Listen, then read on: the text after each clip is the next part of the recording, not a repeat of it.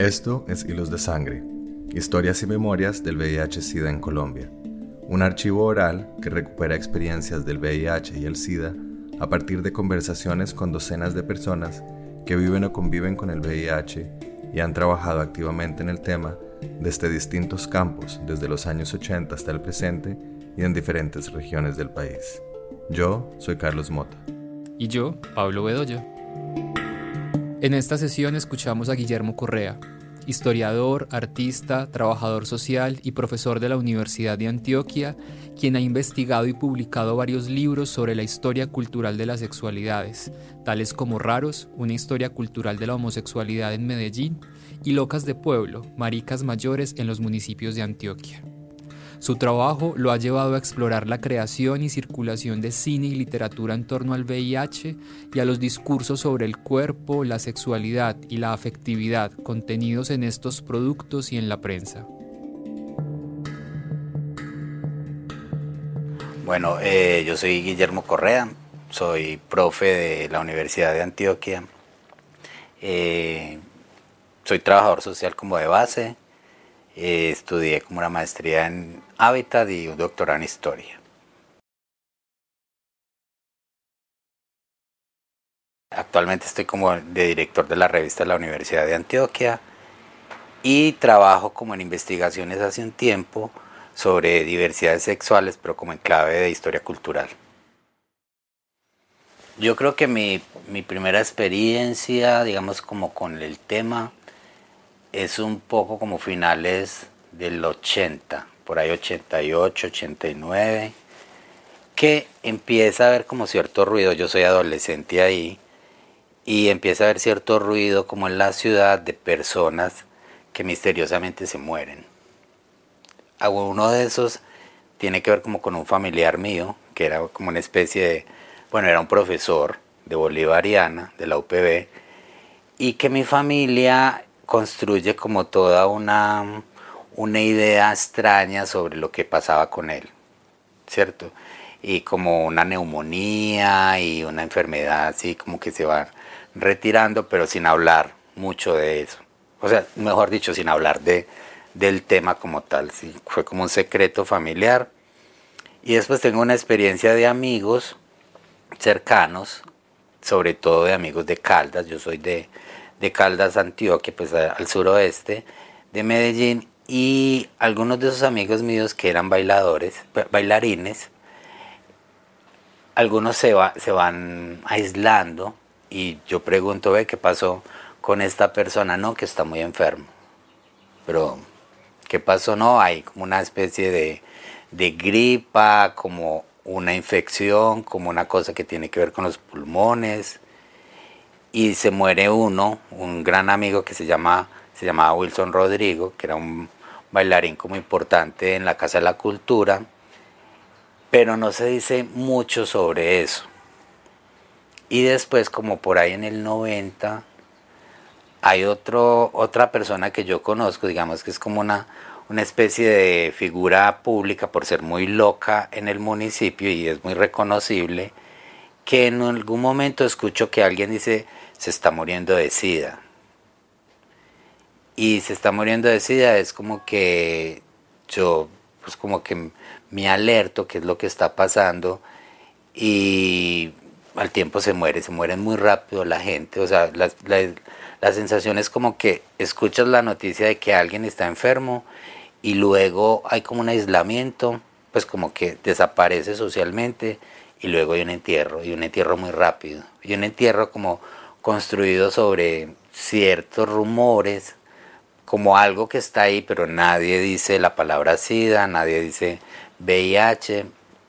Es como un momento, digamos, como la experiencia personal muy complejo, porque pues por un lado yo estoy como en todo mi despertar sexual, queriendo follar con todo el mundo, pero está este tema ahí de, de no saber muy bien cómo, cómo se contagia eh, hay toda, pues como toda una forma como mágica explicación, que con la saliva, que no te puedes cepillar antes de mamárselo a alguien, que después como que se van descartando en el mismo proceso como ideas, ¿cierto? Pero como que está eso ahí. Sin embargo, otra de las cosas que recuerdo es que eso está como ahí, pero uno no lo siente tan próximo a uno. O sea, hay como una especie de mecanismo de defensa con uno. Claro, yo tengo 16 años, 17 años ahí, entonces pues por más miedo que se hable frente a follar, uno, uno va a follar. ¿Cierto? Uno va a follar y siempre tiene las preocupaciones, pues como esta parte aterradora de empezar a hacer la prueba, esta parte aterradora de ser llamado por un psicólogo, eh, no sé por qué, o sea, ocurría siempre que te hacías una prueba, te miraban, o sea, eras muy sospechoso cuando te hacías la prueba, pero luego los resultados te los tenía que entregar un psicólogo, por, fuera positivo o negativo, pero siempre había como un filtro y un psicólogo que básicamente cumplía las veces como de regañarte, como de decirte hay que tener cuidado, no sé qué, pues eso fue como, como la, la primera yo creo que ya en, los, en el 94, 95, yo entro a trabajar de voluntario a la Liga Colombiana de Lucha contra el SIDA.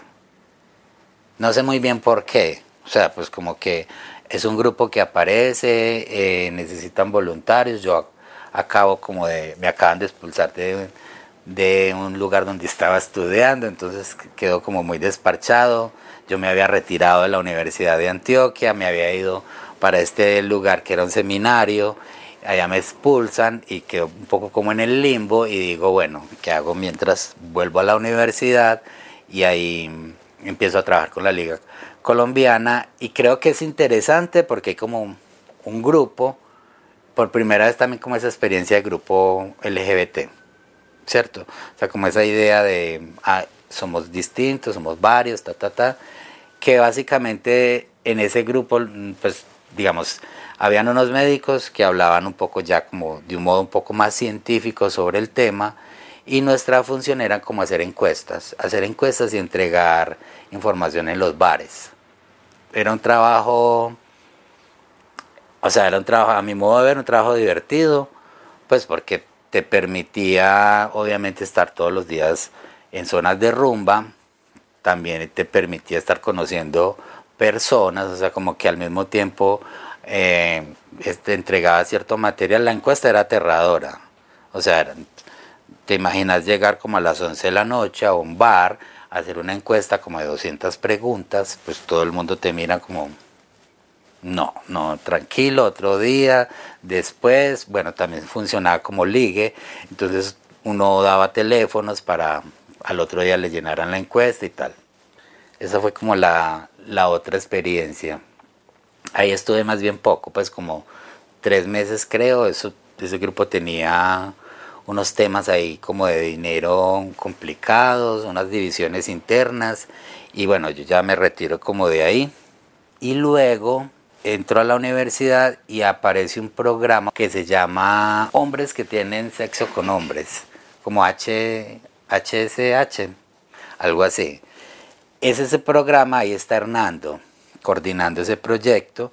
Eso era con Positivos por la Vida, como una organización que había en ese momento que creo que debe tener buenos archivos o no sé quién tendrá pues los archivos de positivos que también se trata un poco como de hacer campañas de entregar como ciertos objetos de manillas ciertos botones cierta publicidad frente a prevención, siento que había un, discurso complicado, ¿cierto? O sea, había un discurso en el medio como un proyecto medio liberal, pero tenía ese, ese amarre de lo mejor para no, no, no infectarte es no tener sexo.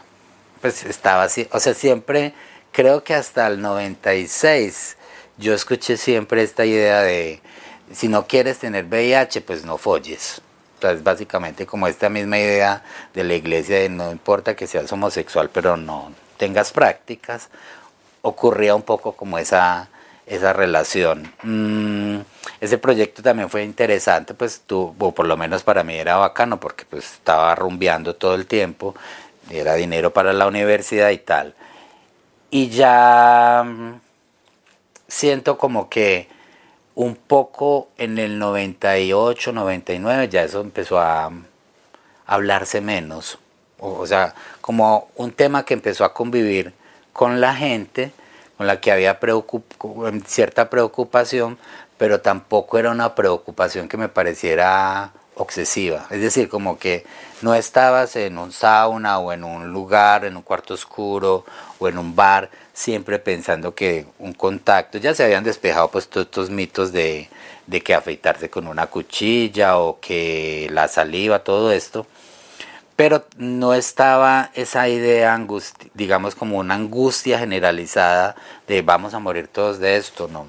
Creo que ahí em, empezó a aparecer también como cierta, ciertas imágenes culturales fuertes de un jugador de baloncesto que resultó positivo, alguna canción de Mecano que hablaba sobre esto, eh, pues como personajes claves que empezaban a hablar de, este tema, entonces como que en cierta medida eso se convirtió como en algo que convive, ¿cierto? Algo que tienes que cuidar, pero tampoco que tienes que obsesionarte. Y si obsesionaba uno, claro, o sea, la obsesión era la prueba de VIH y el resultado.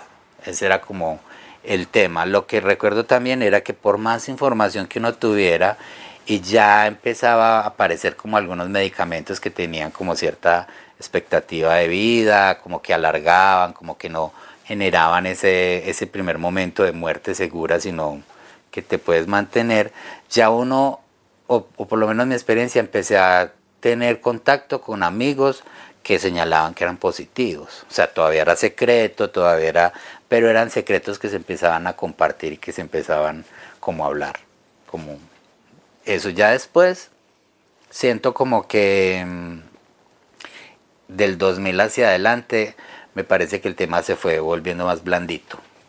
¿Cierto? Como que es un tema, la investigación parecía que avanzaba y se volvía como un tema más, más tranquilo.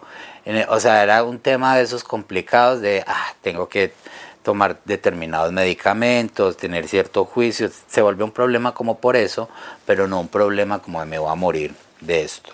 Y ya luego como que eso pasó a, otro plano. Hasta pensar después como algunos amigos de uno que, que imaginaban que era como una gripa, o como una enfermedad crónica que se maneja con ciertos medicamentos y ya.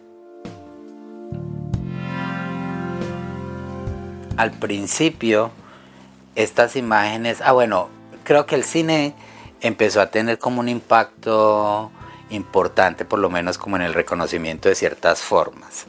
Me parece que Filadelfia, no, eh, esta película de Juntos para Siempre y otros que no recuerdo, como a principios de los 90 que empezó a llegar más cine sobre eso.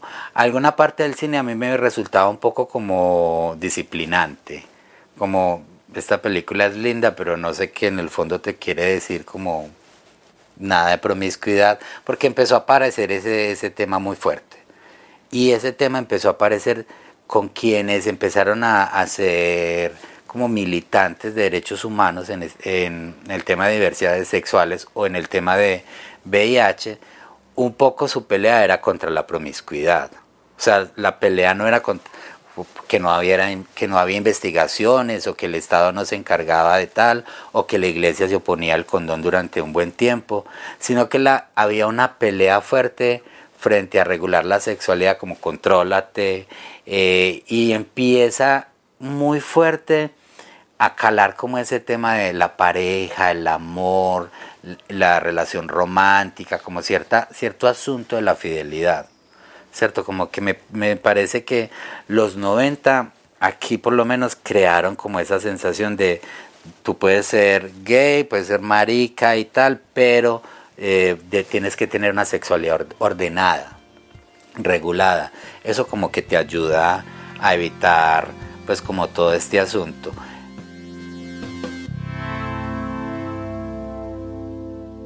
Me parece que es que era difícil, o yo creo que siempre es como muy complicado saber quién es positivo, quién no.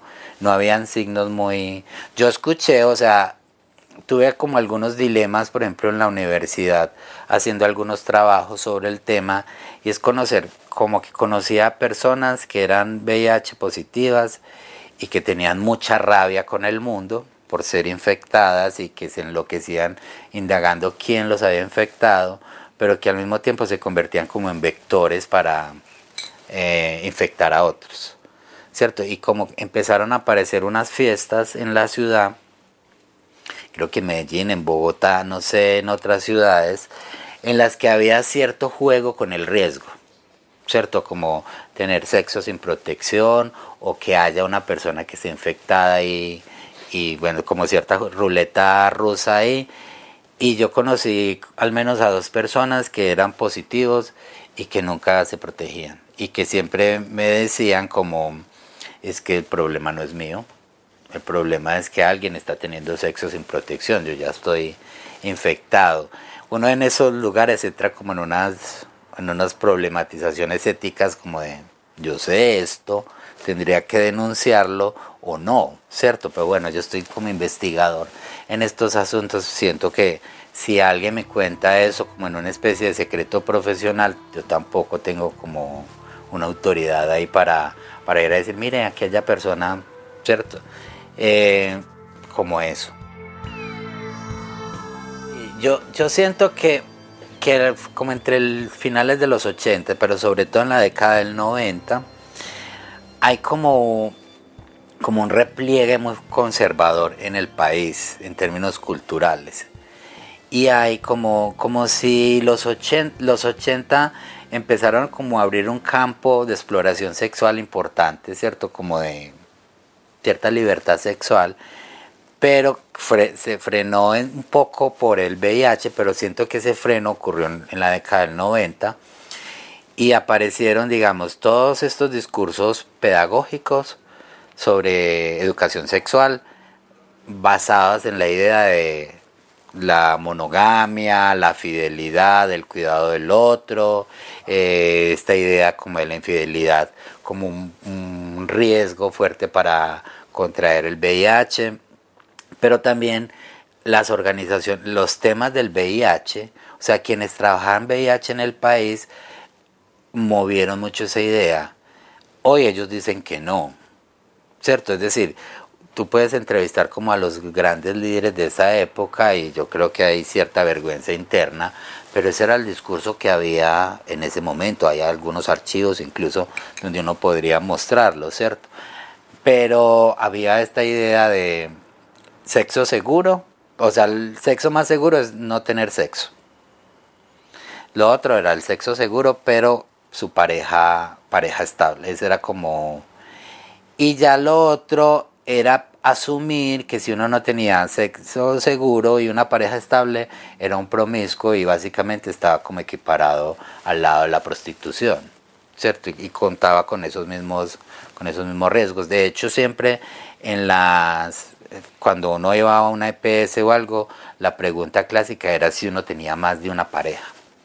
¿Cierto? Siempre se asumía que más de una pareja era eh, un riesgo profundo. Entonces, como que por ahí empezó fuertemente a calar esa idea y las películas también que aparecían ahí tenían que ver justamente con esta idea del amor romántico, homosexual, de una pareja exitosa que construye como cierta, cierto bienestar, cierto placer. Con, no, ahí todavía no aparecen los hijos, eh, pero sí como, como estos hogares bonitos, de un, dos tipos muy lindos y no sé qué. Mm, que se cuidan y digamos que el cuidado es justamente para este tema.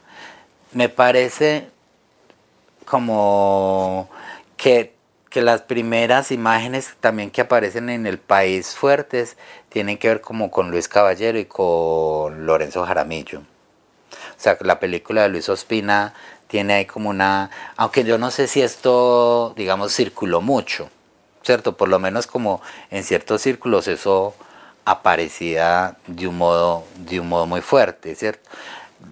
o sea, primero teníamos como unas imágenes internacionales, Freddie Mercury, este actor de Dinastía eh, y tales.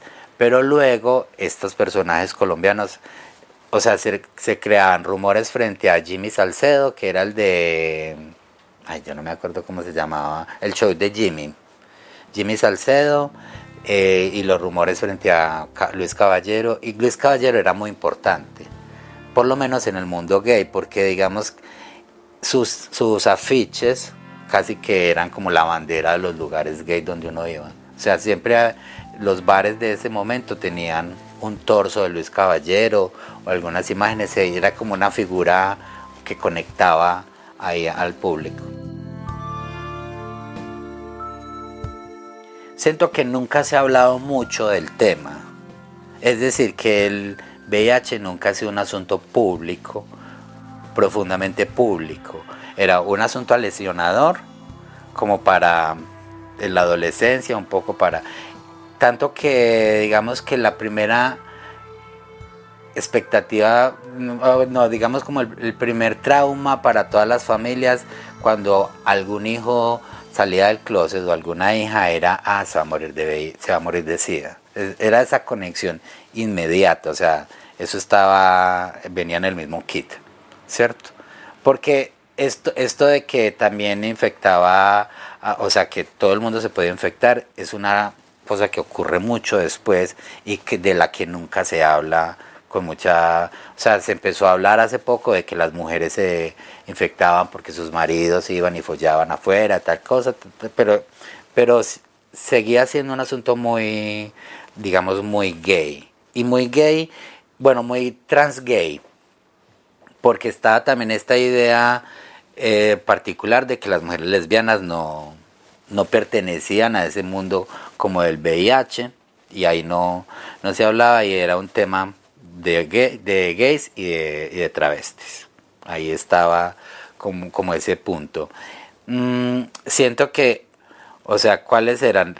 Las primeras representaciones eran como de, de una persona, tener VIH para ese momento era ser representado como una persona sucia o sea, como un degenerado, que eh, en cierta medida esta idea del VIH como un castigo divino, que parece como una idea muy, muy traída a los cabellos, pero fue una idea que, se pegaba mucho como de, la gente en el mundo ordinario, ¿cierto? Es decir, digo ordinario en el mundo eh, simple porque la gente asumía que el VIH era una especie de castigo por ser promiscuo. Y estaba muy conectado. Si, tener una pareja única era protección, ser promiscuo eh, significaba además una vergüenza social. ¿Cierto? Es decir, no es que la gente, o sea, no es que hubiese un cierto disfrute en la promiscuidad. Había como una pulsión para ser promiscuos, pero eh, esa promiscuidad se pagaba caro, entonces siempre sobre un cuerpo que se reconocía como positivo estaba esta construcción como de, cierta sociedad, de cierto cuerpo que se, como, como lo llamaban primero, como una manzana envenenada, ¿cierto? Y casi que se esperaba, o sea, si un tipo estaba lindo y estaba bueno y era VIH positivo, era una manzana envenenada. Se esperaba más como que el VIH fuera una cosa más de pobres, o sea, con mucha clase social y más de gente más fea que no, no estaba como en los cánones un poco típicos de, de la sexualidad, ¿cierto? Porque se asumía como esta idea de mientras tú eres más pobre y más feo, te toca rebuscarte donde sea el sexo, pues como el encuentro sexual, y ahí estás más expuesto pero si tenés como cierto estereotipo, ciertas formas, ta, ta, ta, y ahí digamos que hay cierta estética corporal que empieza a ser muy, muy importante, por ejemplo, en los 90, ¿cierto? Es decir, como todo esto que ahora vuelve, que las camisetas, los crop y los no sé qué, ah, bueno, eso es como más ochentas, bueno, no sé, pero si hay como, como forrarse y mostrarse más, es, eh, empieza a aparecer. O sea, hay que estar rico, pero hay que mostrarse como rico. Y sobre esos personajes no hay tanta sospecha de VIH, ¿cierto? Porque parece un cuerpo saludable. Un cuerpo enfermo, el VIH es de un cuerpo enfermo. Y un cuerpo enfermo se ve, se ve como, cierta palidez, cierta, cierta forma terrosa como en las facciones, hay, como ciertas, ciertos estigmas. Eh, y creo que dentro del grupo, como dentro del sector de maricas, hay mucho miedo, o sea, hay una ambivalencia fuerte. Por un lado hay como cierta compasión con quien es positivo, pero al mismo tiempo hay un profundo miedo. Y esto de que no se pega con la saliva o con un beso, eso se sabe teóricamente, pero eso no se practica. Es decir, en, en los espacios la gente teme, teme a dormir con una persona que es VIH positiva que sea muy parcero de uno. ¿Cierto? Esta idea de que la gente folla con VIH positivo y ya está resuelto, eso es una idea que ocurre hace 10 años hacia acá. Pero entre los 90 y el 2000 hay un terror a eso. ¿Cierto? Hay un terror eh, y, resulta, hay un, entonces, por lo tanto, hay unas soledades ahí muy fuertes. Mm, y no, siento, no sé si en el país, bueno, no sé si en Medellín alguien haya salido como del closet en términos de ser VIH positivo antes del 2000. No, no siento, no sé, porque además es, un motivo como de, expulsión del, del, mundo social, como de escarnio, es como una especie de mancha muy fuerte. Nuestra película se llama así, creo que es una película del 94, si no estoy mal. Y Luis Ospina habla con Lorenzo Jaramillo, en el que hay un, digamos, un personaje muy tierno, eh, que está casi siempre acostado, que ya Lorenzo Jaramillo eh, perdió la visión, está muy, digamos, muy delicado, con una voz muy quebrada, y él va contando un poco como su experiencia como desde dos perspectivas, con su experiencia como pintor, eh, todo su trabajo, su experiencia viviendo en París. Habla también de su momento en el que descubre que es VIH positivo, que está en la India y recuerda como ciertos olores, porque le, creo que le da una diarrea muy fuerte y a partir de ahí ya tiene pues como toda una sospecha y, digamos como que la, la, película se va oscureciendo. Es como un relato muy íntimo, muy personal, muy bonito, o sea, me parece que es muy, es muy conmovedor, pero al mismo tiempo es muy, es doloroso para, para uno como espectador, ¿cierto? Es como encontrar este genio que se va marchitando progresivamente. Siento que Caballero era más... Ah, bueno, porque Lorenzo nunca salió del closet. O sea, Lorenzo es como un marica público en, en Voz Populi, pero nunca asumió ni, ni dijo públicamente. Mientras que Caballero es un poco más directo. Caballero es más cortante, un poco más aguerrido con la palabra y un poco más de impacto, pero habla de eso, ¿cierto? Y habla de, yo no sé si hablo de, ser VIH positivo, me parece, no, no hablo de eso, eh, pero sí hablaba, digamos, como de soy marica o todas estas cosas. Mm, por lo menos era un poco más contundente. Eh, Lorenzo sí un poco como más, eh, bueno, digamos que también para ese momento es como muy, muy problemático hacerlo. Yo no sé qué otras películas, o sea, la película que creo que fue más popular, pues que fue como de mayor circulación fue Filadelfia, me parece, que tuvo un impacto ahí. Ya las otras eran como en los círculos gay, sobre todo, que, que se hablaba mucho. Nunca llegué a ver una película sobre mujeres, alguna positiva, pues VIH positivo, nunca que recuerde.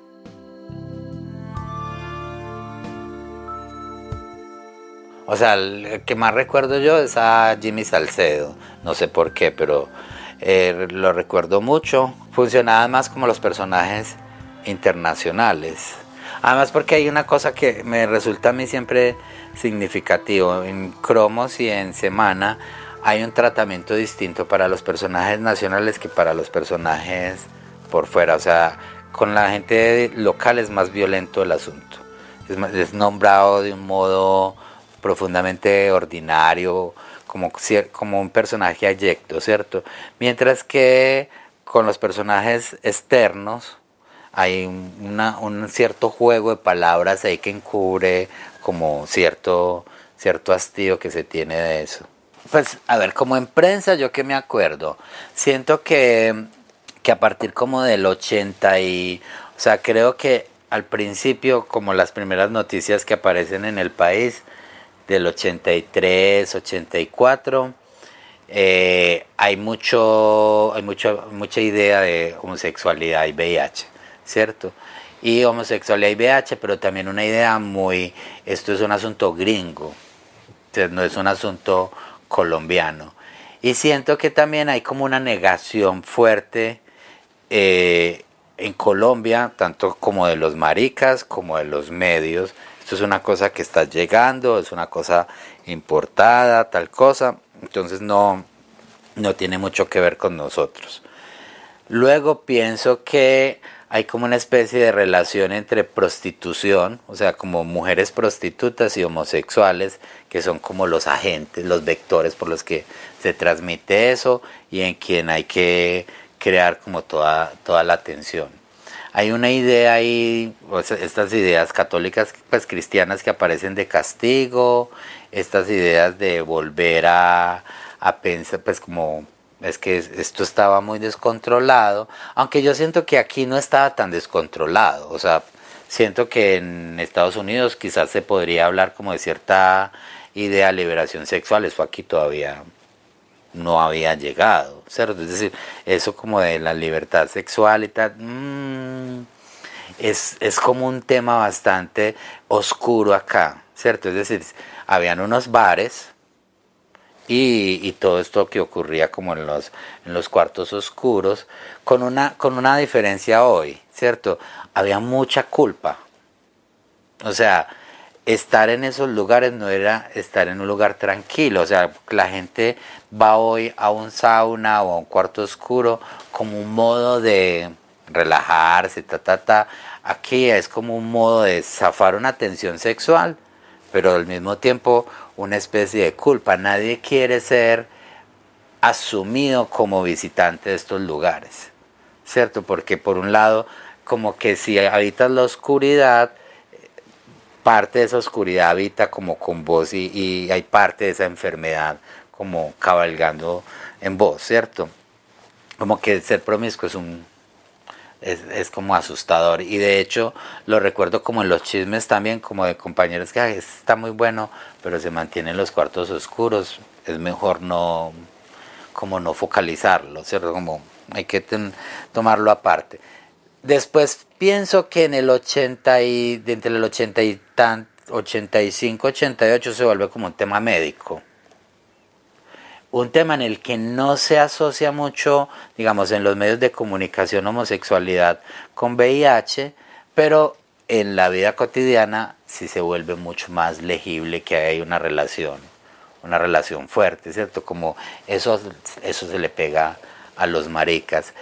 Hay unas disputas en los medios que me parecen bonitas, pues como porque para los comunistas, o sea, Cuba tiene un lugar importante ahí. Cuba crea un sidatorio, ¿cierto? Un casi un campo de aislamiento para los homosexuales y hay todo este tema pues con, con Cuba y que está ahí Reinaldo y tal. Mm, y, intenta explicar el VIH como un asunto de, de los gobiernos liberales, ¿cierto? O sea, como un asunto del capitalista mejor dicho, la, homosexualidad. Homosexualidad es un indicador, se convierte como en un indicador de dos lugares, de atraso, cuando los liberales hablan de Cuba como, ay, lo que está pasando con ellos, ¿cierto? O sea, es como, somos una democracia liberal mucho más avanzada porque este tema de la homosexualidad por lo menos no lo tomamos así. Pero por el otro lado es un, una lectura de degeneramiento de la modernidad como tal, ¿cierto? O sea, esas grandes ciudades producen tanta, tanto deterioro como la humanidad que producen esos sujetos homosexuales y producen esos temas de VIH. es como un poquito como entre el 88 y 90 por ahí, tal. Después, a ver, ya como en la literatura, yo creo que la, de los textos que empiezan a hablar de literatura aquí sobre eso, eh, no sé, el desbarrancadero de cuando fue publicado. No me acuerdo, pero puede ser 90 y punto, o sea, de Fernando Vallejo, mm, que es, digamos que en términos de literatura, muy clave, pues Fernando Vallejo está narrando toda la muerte de su hermano y tal cosa, y, y ese es como interesante. Eh, porque el de Molano, o sea, si bien uno lo puede ubicar en los 90, es un texto que no publicó. O sea, es un texto póstumo y es un texto que salió hace ocho días.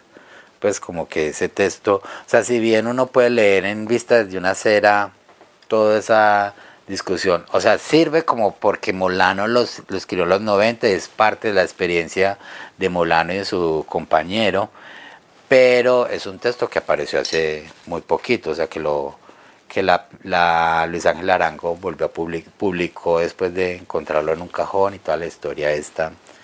¿Qué otra novela pudiera ser como muy... del 2001. Ah, muy, es, son textos muy jóvenes, pues textos muy muy hace poquito. Sánchez Baute. La maldita primavera, pero la maldita primavera es más joven, ¿cierto? O sea, cumplió 15 años. Cumplió 15 años o cumplió 20, no me acuerdo hace poquito esa, esa novela. Que también, digamos, hay la, es, es esta idea de la travesti, porque las travestis son o sea, si en los homosexuales hay como un pánico, en las travestis será como el virus ambulante. Entonces, como... Y, también digamos que el VIH funciona justamente como una especie de transfobia, en, el que no, no quieres eh, acercarte mucho, ¿cierto? O sea, hoy hay una relación muy más fluida, si se quiere, entre hombres gay, mujeres lesbianas y chicas, chicos travestis, pero en el 90, incluso en la primera década del 2000, eran básicamente parias. O sea, en sus lugares, con quizás alguien quebraba un poco como eso, pero no eran socializadas como en la vida cotidiana, ¿cierto? O sea, no era como tan simple como tengo una amiga travesti. 2007. Ah. Sí, es que nada de eso se habló en los 90, o sea que qué texto se pudo haber.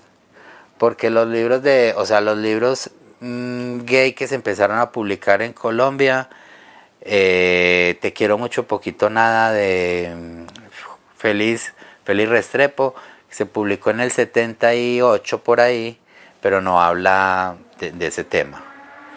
Ah bueno tampoco podía hablarlo pues el de Vallejo se publicó en el 87 el del fuego secreto pero tampoco, tampoco se menciona. Creo que también hay un, pánico inicial en no ser representado desde ahí, ¿cierto? Es decir, como homosexualidad y VIH son dos asuntos opuestos, no, no queremos ser representados desde ahí. Mm. A ver, ¿quién más ah, que haya escrito como los 90? El de Molano, pero pues el de Un beso de Dick es lo más tierno del mundo, eso no, no tiene nada que ver. Todo, o sea, todo ocurre en el 2000. Es que se empieza a hablar, yo creo que el VIH tiene como cierta, cierto estatus público a partir de la década del 2000. Lo otro está en el mundo de, del, del rumor básico de ahí.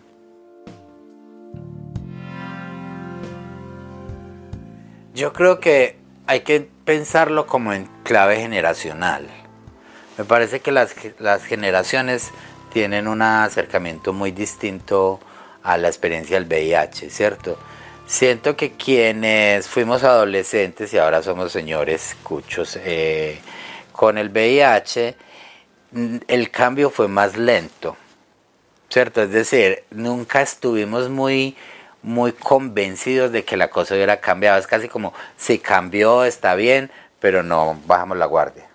¿Cierto? Es decir, como eh, fuimos educados, o sea, fuimos formados bajo el, el, como este código de precaución, este código de hay una cosa, hay un virus que, que se mueve mientras pichas, entonces hay que tener la guardia siempre en alto.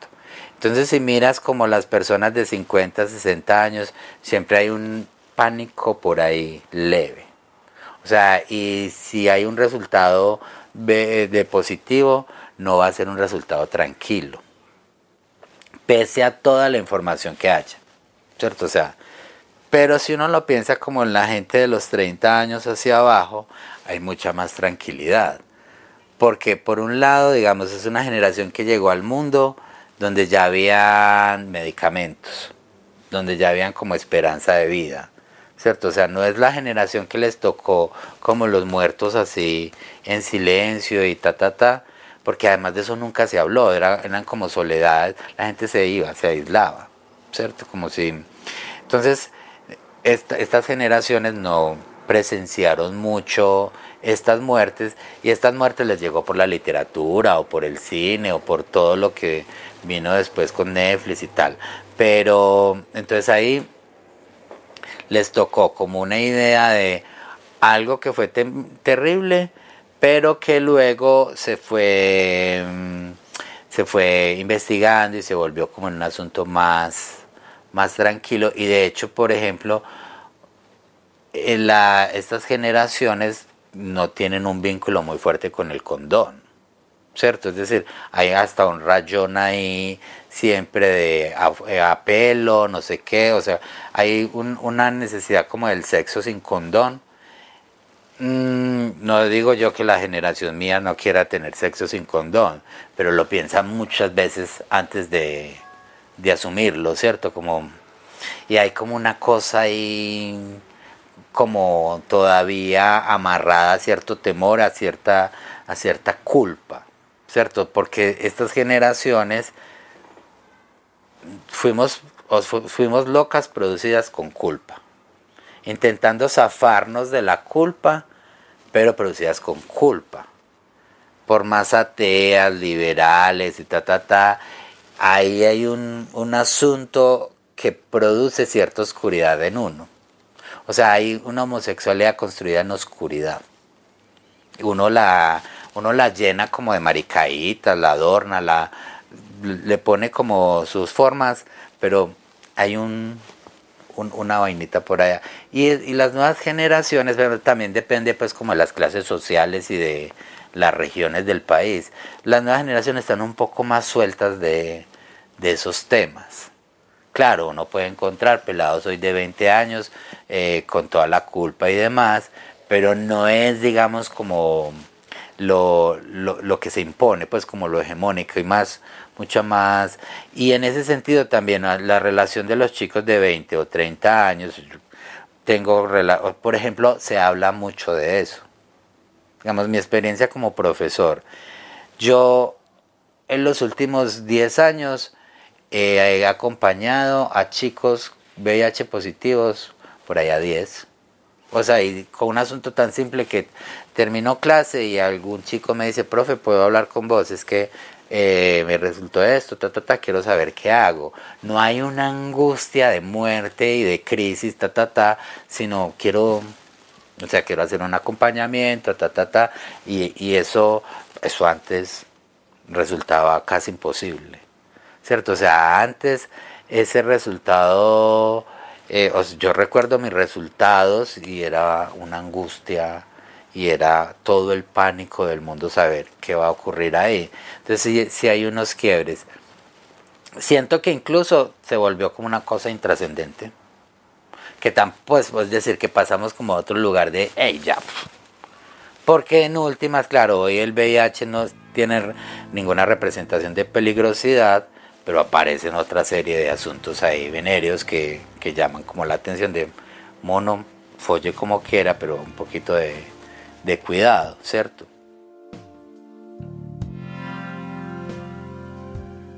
A ver, es que yo creo que, por ejemplo, un tema de lo que uno no habla es que lo del VIH tiene necesariamente una representación en clave de la sexualidad. Y uno de los asuntos que pasa en el país y que, que ha sido muy problemático es la dificultad de hablar de sexualidad. ¿Cierto? O sea, se intentó ah, hablar en distintos momentos históricos de sexualidad y siempre hay unos frenos de distintas iglesias, de distintos grupos sociales y creo que la todavía no hemos hablado muy bien de la sexualidad. Y, esta, esta imposibilidad de hablar de la sexualidad de modos tranquilos, ahora sé, o sea, creo que el feminismo logró quebrar ahí ciertas, ciertas barreras en torno al cuerpo y en torno a, a la sexualidad y tal, incluso a la genitalidad. ¿cierto? Porque se habla de la sexualidad como en todo ese lugar romántico, el vínculo, la compañía, la fidelidad, pero nada de meterlo, sacarlo, hacer esto, nada de esto, o sea, por ponerlo como de un modo gráfico. Y siento que eso imposibilita poder hablar del VIH en un sentido mucho más tranquilo, porque siempre no se hablaba de la sexualidad, se hablaba del cuerpo, digamos, en ese modo oscuro, negativo, y, la, y el VIH como un, como un asunto aún más oscuro y problematizador. Creo que las universidades empezaron lentamente hablar de ese tema. Tampoco es que, que se haya hablado mucho. O sea, que yo haya estado en un foro de VIH, SIDA en la universidad, de un modo, o sea, que no sea en esa perspectiva médica, pues no insoportable, pero en esa perspectiva médica compleja, porque además los médicos son más moralistas que los sacerdotes, o, o digamos que relevaron esa función moral. Eh, no creo que, o sea, no, no han ocurrido muchos foros en una universidad pública como la Universidad de Antioquia. Entonces es como si no seguimos hablando mucho del tema, pero hay más información. Porque hay una cosa que pasaba interesante con el VIH, y es que yo creo que lo que decíamos al principio en la investigación es como la primera pandemia que la gente tiene información sin ser mediatizada por los médicos, sino que la gente investiga, lee, ta, ta, ta, y además la prensa informa, ¿cierto? Entonces creo que la gente habla mucho de eso, se informa mucho, pero en la, institucionalidad todavía no se habla mm, de modo tranquilo. Ah, bueno, una última cosita. O sea, es tan problemático que yo recuerdo que en el 2015 hicimos una encuesta LGBTI en la ciudad para hacer un diagnóstico. Y uno de los mayores problemas era si incluíamos o no el tema de VIH. Porque quienes estaban ahí asumían que no se podía hablar de eso, que eso era estigmatizar, que no se debería de... Entonces sigue siendo un tema en el closet. O sea, sigue siendo un tema de los que parece que hay mucha información, parece que todo se resolvió, pero lo que no se habla. Yo creo que hay como tres momentos, o sea, como un momento en los 80 donde hay como una efervescencia de, de, hablar de diversidades sexuales, de hablar de sexualidad, de hablar como de lo que Zuleta y otros intentaban hablar de contrasexualidad o, o de política sexual y de abrir como el horizonte sexual. Y, y, digamos que hay una perspectiva muy, muy interesante ahí que en cierta medida se quiebra o se frena por la aparición del VIH. Con la aparición del VIH, estos movimientos tienen que cambiar un poco como de naturaleza. Se estaban hablando de sexualidad, libertad sexual, hablando del mm, Frente de Liberación, bueno, toda esta vaina. Y el VIH llega y hay un freno y, y empiezan a tener mucha importancia eh, o sea, como que se dice que se quiebra un poco como la militancia y toda la movilización entre el 85 y el 90, pero en realidad se están formando nuevas organizaciones y todo el 90 es un movimiento medio profilático, pues un movimiento medio, ¿cómo decirlo? Medio enfermeril y médico.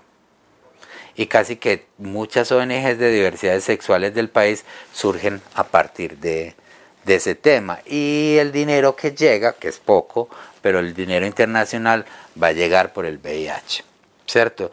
Y entonces como que esta agenda que había de política de libertad sexual se mueve hacia el cuidado y la prevención y la fidelidad y ta, ta, ta, y todos estos juegos ahí en los que las iglesias están muy metidas. Pero hay un momento donde también esto empieza a ser crisis, como a finales de los 90, empieza a ser crisis y estos, estos líderes de ahí se van. O un poco se pierden como cierta vigencia, también se vuelven impopulares, me parece a mí, se vuelven muy impopulares, pero hoy, hoy los volvieron a traer al ruedo. Eh, y en el 2000 aparece una nueva militancia, o sea, aparecen movimientos más vinculados a las universidades los otros no tenían mucho, o sea, sí tenían que ver con universidades, pero no eran tanto de las ciencias sociales o del mundo de las artes, sino como de la medicina, la enfermería, el derecho, todo esto ahí. Y en el a, principios del 2000 empieza a aparecer una cosa como hablar de ciudadanía, una cosa que no hace lo mismo de los 80, ni lo de los 90, que es esto de la protección, sino un movimiento que habla de derechos, que es muy distinto, ¿cierto? O sea, en el primer movimiento se habla de libertad y se habla como de ampliar, ampliación como el horizonte sexual, ¿cierto? Las posibilidades. En el segundo del cuidado, de la protección y de, de cerrarse sobre sí mismo y de producir cierta culpa. Y en este tercer movimiento se empieza a hablar de derechos y se crean como especies de... Las ONGs que se crearon en el país en los 80 eh, para hablar de derechos civiles y políticos, para hablar de sindicalismo, ta, ta, ta, en el mundo las ONGs de los maricas aparecen en el 2000. Pues en esa, en esa clave, hablando de el derecho a la identidad, el derecho al matrimonio, al derecho a la adopción, ta, ta, ta, todo esto. Y ahí se, se discute esta idea de no querer ser asimilado como VIH. O sea, de no asimilar diversidad sexual con VIH. Entonces se toma una, distancia y se saca de todas las agendas. O sea, no, no aparece en ninguna agenda y de hecho no vuelve a aparecer. O sea, de hecho aparecen esfuerzos por ahí muy aislados y algunas ONGs chiquiticas o cosas por ahí que se que se sostienen. Pero eso se convirtió como en un tema institucional que maneja la Secretaría de Salud o alguien, pero no volvió a aparecer como hasta el 2000, hace por ahí cinco años que empieza a aparecer ya como todos estos movimientos más de disidencias, de fugas, de hablar, de no hablar de identidad, sino de hablar de otras cosas. Quizás el tema vuelve, pero a tocarse de un modo distinto, pero no volvió, o sea, tuvo como su momento en los 90 y después no, nadie quiso ser asimilado con eso. Porque hay culpa, o sea, hay una culpa muy fuerte de ser VIH positivo.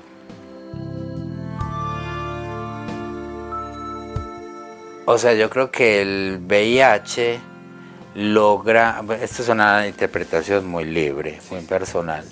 A mí me parece que si uno mira como el siglo XX, hay un esfuerzo muy deliberado desde muchas instituciones por corregir o adecuar el homosexual en el país, ¿cierto? O sea, como eh, por estirparlo y luego de que se observa de que estirparlo no funciona para nada porque vuelve y surge por todos los lados, entonces por corregirlo y adecuarlo. Pero eso tampoco se consigue bajo muchas formas y creo que se consiguió bajo el VIH. O sea, me parece que lo más, el, la digamos como su influencia central ha sido justamente adecuar a un sujeto a volverlo monógamo, a volverlo en esa idea del amor romántico, de crear una familia, tener hijos y la prosperidad y ta, ta, ta, y, y como cierta idea de, pulcritud, como de asexia, ¿cierto? Y siento que el VH hizo, hizo eso. O sea, como que mm, lo que no se consiguió bajo otras formas eh, apareció ahí, porque además no lo tragamos completico. ¿Cierto? Esa década del 90 sirvió para crear locas profundamente paniqueadas y, locas que necesitaban ser reconocidas por los, los, digamos, por los hegemónicos como locas posibles, como maricas decentes, y creó cierta, cierta decencia. Entonces, siento que, que había un esfuerzo interesante, mínimo, pero interesante, como de libertad sexual.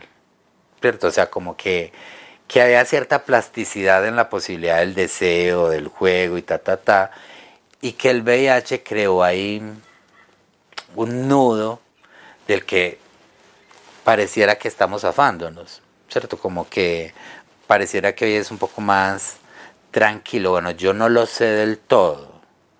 Y mi, relación con los pelados sexuales, mm, yo siento que hay menos culpa aunque encuentro algunas, algunos amarres ahí todavía, algunos, algunos anclajes, pero siento que el VIH produjo eso. O sea, como que eso es em, un torniquete, un torniquete a la libertad sexual.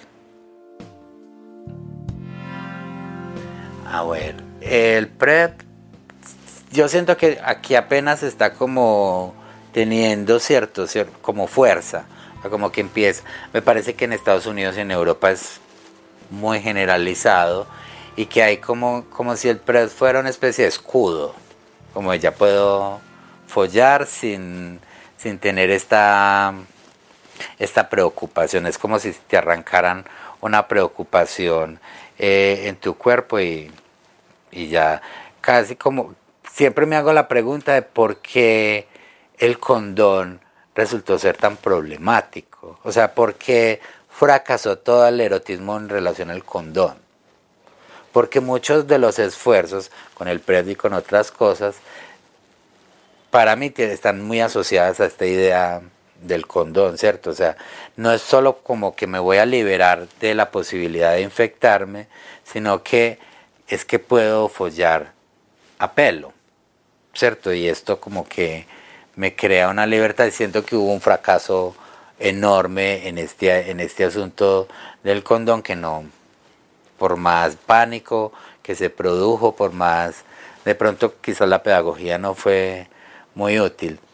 Mm, siento que con el PREP pues, se abre como un horizonte interesante, como si volviéramos a los 70, un poco. O sea, como eso que estaba pasando bacano en Nueva York y no sé qué, quizás eh, y que me, resulta como me resultó muy llamativo que empezaran a hablar de esta fiebre del mono, la cosa del mono, como en esta idea otra vez de los 70. Yo, ay, marica, otra vez como un déjà vu en unos saunas gay asociado al, al, al contacto sexual, tal cosa. Pero este como que no mata ni nada de esas cosas. Eh, pero ya aún así no piché mucho en Madrid por ello. Eh,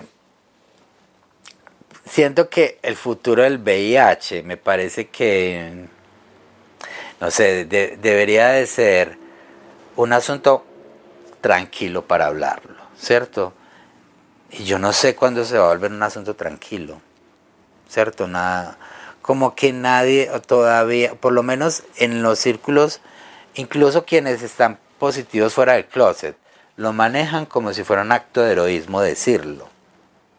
¿Cierto?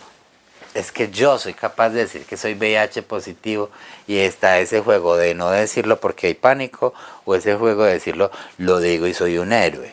eso debería de ser una cosa intrascendente, ¿cierto? Como yo que tengo gota y hablo de la gota, podría hablar de tengo VIH sin ningún lío. Y siento que el VIH mm, va, va a desaparecer. Como que 15 o 10 años será un tema que no, quizás nos tocará preocuparnos de otra, pero esa ya no.